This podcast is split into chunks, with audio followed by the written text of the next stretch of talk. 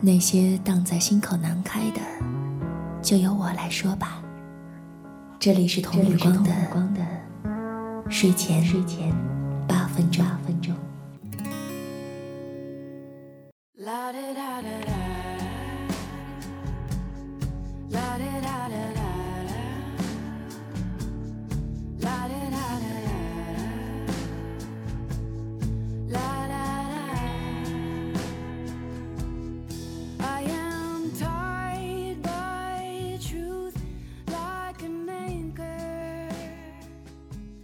最近的情绪一直不是很好，我仿佛又陷入到了那种一年一度的焦虑当中，所以停更了两天。嗯，昨天下午呢，正在洗衣服的时候，朋友微信上面找我，他跟我说，有一个年轻的作家上吊自杀了，然后他在自己的公号里面写了一篇文章，叫做。胡谦死了，但我们还活着。我顺着他发给我的地址，到公号里面去看了这个男孩的微博。他是一个作家，是个青年导演，出版了两本书。人长得很好看，长头发，穿宽松的 T 恤，笑起来的样子非常的迷人。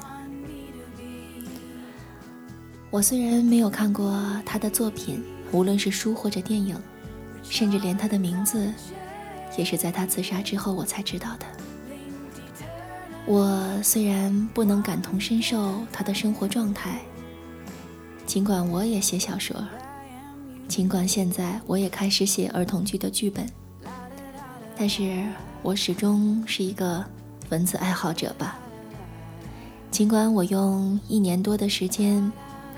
写了将近十五万字，尽管我陆陆续续的把我的文字投到了三四十家出版社，尽管只是过了初审，尽管过了半年，我的小说还是没有出来，但是我仍然是他们这个文字圈子、文学圈子外面的那个人吧。看胡谦的微博。他写了这么一段话，让我的心颤了一下。他说：“啊，这一年出了两本书，拍了一部艺术片，新写了一本，总共拿了两万的版权稿费。电影一分钱没有，女朋友也跑了。隔了好几个月写封信过去，人家回我恶心不恶心啊？今天蚂蚁微贷都还不上，还不上。”就解不出呀！不知道凑巧听到这期音频的你，是不是也喜欢写作啊？写作是一种非常自我折磨的过程。我们在这个过程里面，总是想忠于自我，写一些自己认为是好的，能够表达自己的，不那么商业的。但是。这个过程是极其痛苦的。我认识一个朋友，他从十七八岁的时候就开始写字儿，今年已经三十多了。他自己写的小说，一本都没有出版出来，但是，他当枪手写的那些文章，已经出了三四十本了。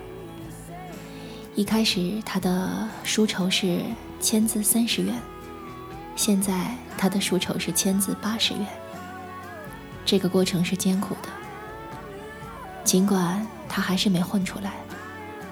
但是至于胡谦的，一年挣了两万的稿酬，我的这个朋友还是可以很悲哀的说，或许他是幸运的吧。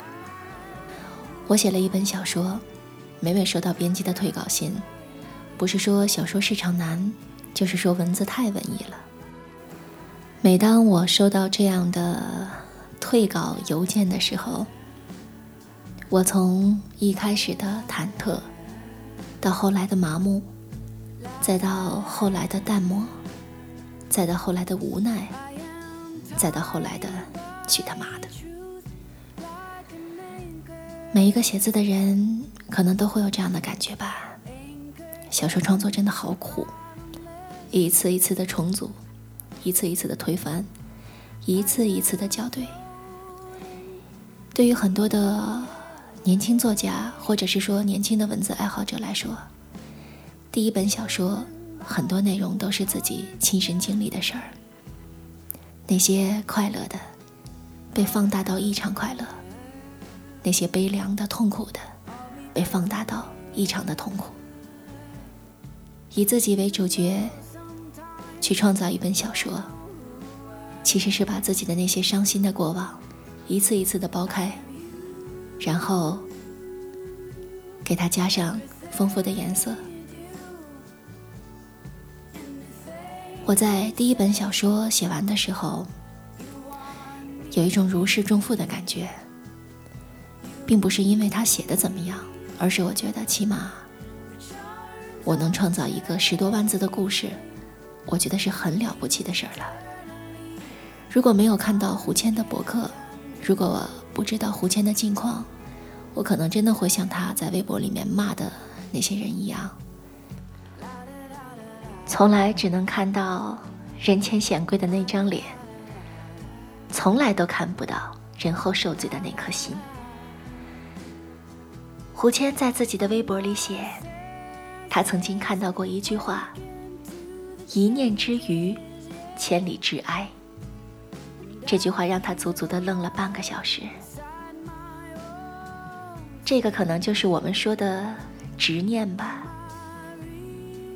一念之余，可能是因为一个爱人，或者是因为一个爱好，可能是源于一个梦想，或者是源于一个幻想。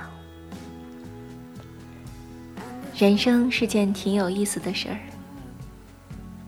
它时常给你一些梦想，给你一些希望，给你一些错觉，给你一些只差临门一脚了，然后又给了你一盆冷水，看似离梦想越来越近了，实则。还差着老远呢。你们去看缝纫机乐队了吗？大鹏用一种夸张的励志手法，刺激着每一个曾经有过幻想的人。但电影的最终呢？乔杉不还是做着修车工？韩童生不还是经营着他的那家妇科医院吗？我们很努力的完成了一个梦想，我们又很努力的重新回到了平凡的生活中，这才是现实。